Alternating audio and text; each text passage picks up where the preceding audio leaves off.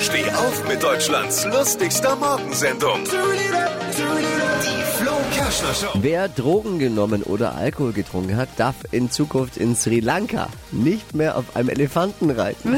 Das ist ein neues Gesetz dort. Viele Besoffene sind vor Schreck fast von der Giraffe gefallen, als sie es gehört haben. Ich habe mich mal schlau gemacht. Ich habe mal nachgeschaut. In Deutschland gibt es so ein Gesetz übrigens nicht. Deshalb rate ich euch, liebe Hörer und Hörerinnen, falls Sie Alkohol getrunken haben und vom Streik bei der Bahn betroffen sind, lassen Sie lieber das Auto stehen und nehmen den Elefanten. Was hat Flo heute Morgen noch so erzählt? Jetzt neu. Alle Gags der Show in einem Podcast. Podcast Flo's Gags des Tages. Klick jetzt, hitradio n1.de.